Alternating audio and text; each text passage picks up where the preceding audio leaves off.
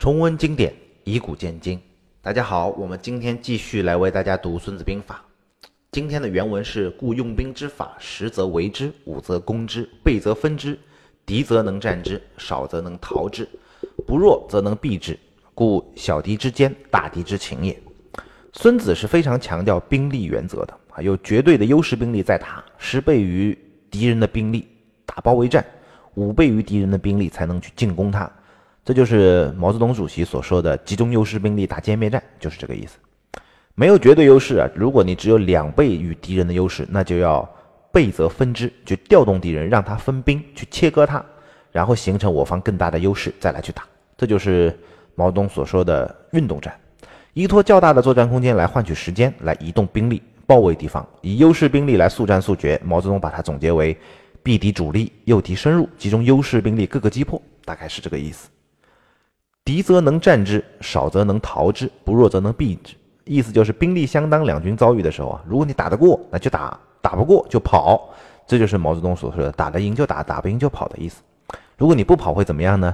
小敌之坚，大敌之情也啊！你坚守的不跑，你就会被敌人给抓了。我们来详细分解这几句话：十则为之，五则攻之，倍则分之。呃，详细的注解：十则为之，就是你有十倍于敌人的兵力，你就可以包围他。逼他投降，或者呢全歼敌军。有一句话叫“一女称臣，可敌十夫”啊，《魏了子》里面有这句话。他说：“守法，一而当十，十而当百，百而当千，千而当万。”就是你守城的人啊，一个能当十个。那么我们反向思考，你攻城的人就要以十个去打一个。杜牧的注解：“围是四面垒合啊，不仅是要战胜敌人，而且不能让他给跑了。说凡四面围者，必须啊去敌城稍远。”占地既广，守备严密。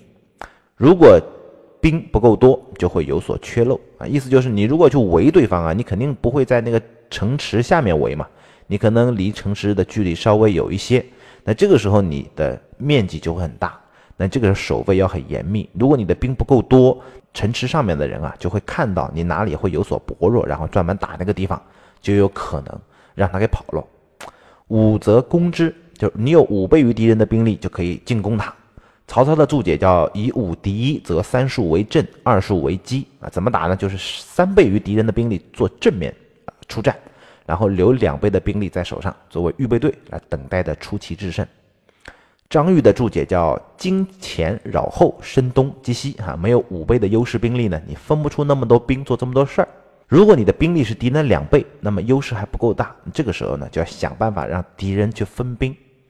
杜牧说：“倍则分之的分，不是分自己，是分敌人，让他分兵啊！我两倍于敌，那么我用一部分的兵力取其要害，或者是攻打他必须要去救援的地方，让他本来只有我一半的兵力，然后还要分兵去救援，那么剩下来的兵力就会比较少，那我更容易战胜他。”曹操注解的更简单哈，叫以二击一，则一数为阵，一数为击。曹操说的就是分自己。杜牧说：“阵击分兵跟兵力多寡没关系。”说只要出战就有正和计。你看项羽到了乌江边，只剩了二十八骑，在自刎之前啊，只有二十八个骑兵跟着他，他还挤在一堆打，而且还要分机兵和正兵，循环相救。姜太公说不能分移啊，不可以与机，就是你不懂得分兵之术的，你没有办法跟他讲什么叫正兵和机兵。正机的这个内容在后面的事篇，我们再来详细的去讲到一些内容关于他的。敌则能战之，少则能逃之，不弱则能避之，故小敌之坚，大敌之情也。敌则能战之的意思就是，我方和敌方的军队如果相当的话啊，兵力相当，势均力敌，那么就要有能力打这一仗。曹操的注解叫“己与敌众众等，哈，善者犹当设伏，击以胜之”，就是怎么打还是分战之法，就有击有阵，正面挑战，然后呢，呃，侧面的预备队来设埋伏。曹操没说几阵几击哈，没有说兵力怎么来分配。不过从历史的战例来看，这种诱敌伏击的战术去挑战的往往是小股部队，真正设伏的那才是大部队。少则能逃之，意思就是兵力比敌人少，那就深沟高垒，不要出战，或者逃匿兵行，让敌人不知道虚实，然后全军赶紧跑。啊，不弱则能避之，意思就是。势力不如对方，那就要速速逃走，不可延迟哈。如果敌人守住我的要害，那我想跑也跑不掉了。孙子是一个极其保守和谨慎的人，先胜后战，他没有胜算，他就不打仗。呃，只要兵比敌人少，那就不跟他打。这一点似乎跟我们平时宣扬的价值观呢不大一样。我们津津乐道的都是以少胜多嘛，历史上以少胜多的战例比比皆是，那怎么就不能打呢？这在管理学上其实有一个道理哈，叫做沉默的证据。就真正的绝大多数啊，绝大多数大概率的事件都是沉默无言的，所以都是你不知道的。而那些小概率事件、以少击多的事情，居然能打赢的，那人们都会替他大肆的宣扬。一千年之后你还知道，那三千年的例子累积起来，这就显得比比皆是了。沉默的证据是什么呢？首先，那些少则能逃之，不弱则能避之的将领，他们都很沉默，都不说话，因为逃跑没有什么好宣扬的嘛。所以你看，在《十一家注孙子》这个本书里面。十一位注解《孙子兵法》的人，竟然没有一个人写出一个战例啊，举一个例子都没有。倒是有一个人补充说明了，张玉啊，张玉注解说，敌人多啊，我军少，宜逃之。但是他写了一个但是，他说，如果我治比乱啊，我奋比殆，得敌虽众，亦可以战。意思就是，如果我的治理部队哈很严格，按照我的兵法来来进行啊，进退有据。而敌方是很乱糟糟的一群一窝蜂乌合之众，那么我就可以打他。如果我很奋勇杀敌，而敌方很疲惫疲于奔命，那么我也可以打他。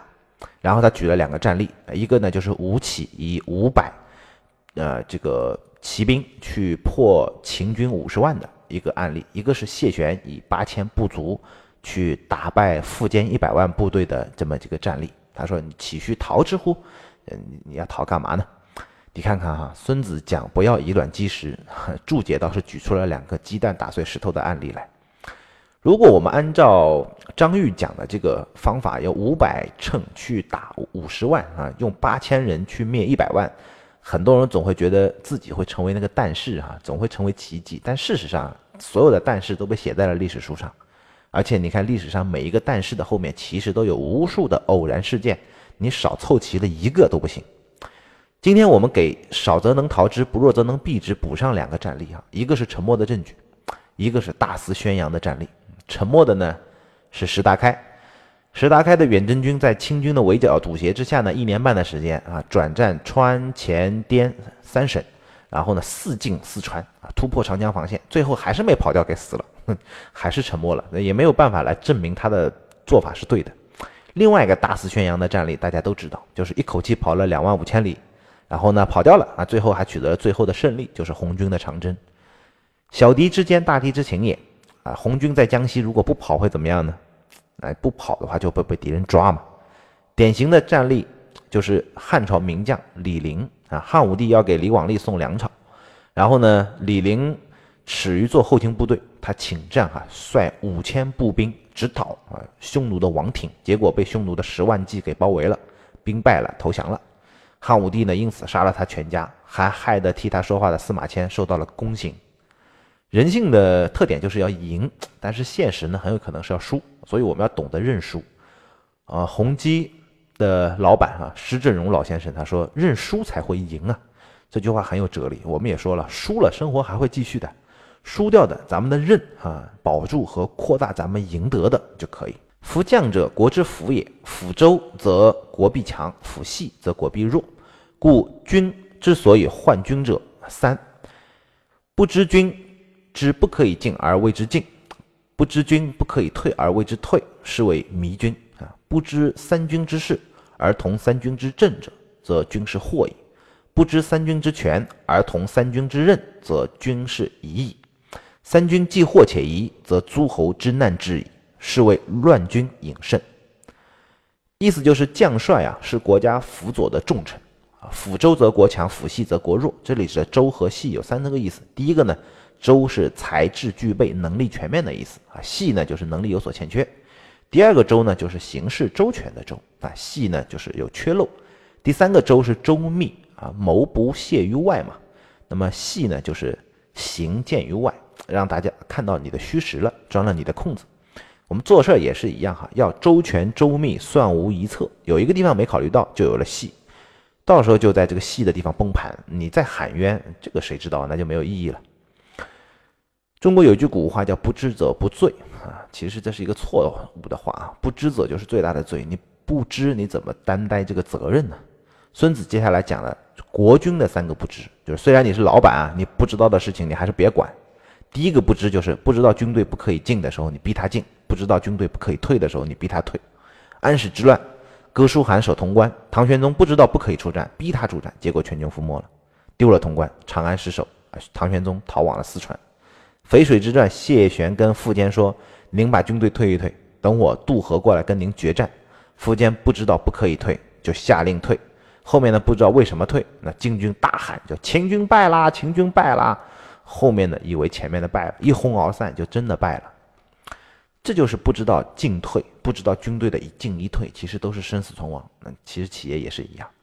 第二个不知是不懂得军队的事务，却要参与军队的管理。司马法说：“军容不入国，国容不入军。”啊，治军和治国游戏规则不一样。《兵经》这部书叫《在国以信，在军以诈》。哈，张玉的注解叫“仁义可以治国，但是不可以治军；权变可以治军，但是不可以治国。”前面说的苻坚啊，本来他是一位英主啊，英雄，但是实力上空前强大，性格上来说呢，包容大度啊，又以天子对臣民的心态来对待谢玄。以诸葛亮七擒孟获的气度来对待谢玄啊，让他先过来收复他，让他服气啊，就忘了兵者国之大事，死生之地，存亡之道不可不察也，一点都大意不得。苻坚一个不注意就兵败庐山岛，最后发展到生死国灭。杜牧的注解呢，叫军队的礼度啊法令自有军法从事，如果以寻常治国之道，军士们反而不知道该怎么办。杜牧举了周亚夫啊、细柳的例子啊，汉文帝啊慰劳三军。到别的军营，门卫都是直接放行啊，将领呢就是慌忙出营，到了周亚夫的门口被拦下，还要等通报，说军营之中只能听将军之令，不听天子之令。通报良久，周亚夫也没有出营，只说请进，还要求军营当中要慢行哈，马车不能跑得很快。最后他在自己的大帐门口，对于文帝拱手行礼，说甲胄在身，不能跪拜。文帝啊就叹服不已啊，在车栏杆上向将士们点头致意。从此认定周亚夫是可以依靠的大将。临终呢，还嘱咐景帝说：“有兵家的事啊，就问周亚夫。”周亚夫果然替景帝平定了七国之乱。不过杜牧啊，把周亚夫的这个故事放在这儿作为例子，虽然是典型，但也不完全恰当。细柳军营的事儿呢，有文帝的品格在，也有周亚夫的性格在。他的性格就是牛嘛，他不光在军营牛，他在皇宫也牛。最后弄得皇上很不舒服，晚年稀里糊涂的给问了个谋反之罪。他哪受得了？绝食抗议，饿死了。最后，第三个不知呢，是不懂得军队的权变，却要参与军队的任命，不得其人就会满盘皆输。最典型的战例就是长平之战，赵括纸上谈兵，不能打仗。廉颇知道，蔺相如也知道，赵括死去的父亲也知道，赵括的母亲也知道，就俩人不知道，一个是赵括自己不知道，第二个是赵王不知道。四十万人的生命啊，就这么被断送了。这三个不知都在讲。将在外，军令有所不受啊！这是讲中御之患，意思就是姜太公所说的“国不可以从外治啊，军不可以从中御”。就国内的事儿啊，归主军管，不可以从国外这个来去进行处理一些事儿，或者是借鉴外国的一些什么经验来去处理。军中的事情归将军管，不能由国军来进行遥控。如果国军老是遥控呢，则三军既祸且疑，诸侯之难至矣。就是一些敌国啊。就会趁虚而入来打你了，是为乱军引胜，是捣乱军队呢，把敌人引来，让敌人得胜。将在外，军命有所不受，是讲给国军的。但是你不能假设国军一定会听啊，啊，只能启发他听。他如果不听，你还得听他的啊，否则你自己的命都保不住，你还什么英雄，还什么保家卫国都扯淡。那岳飞，岳飞死了，人们赞他是英雄，骂秦桧是奸臣，但是宋朝还是亡了，他还是没有尽到保家卫国的责任啊。你看秦国的王翦，秦王把举国六十万大军都交给他，去灭了六国，统一天下。他今天派人去找秦国秦王哈要块地，明天派人去要盖个房子，就是要秦王放心啊，我求田问宅啊，心无大志。岳飞那个直捣黄龙府，还好嬴黄二帝的雄心壮志，高宗怎么受得了啊？你想，一下子回来俩皇帝，那我这个皇帝怎么办？谁能保证赢了之后不变成拥立了呢？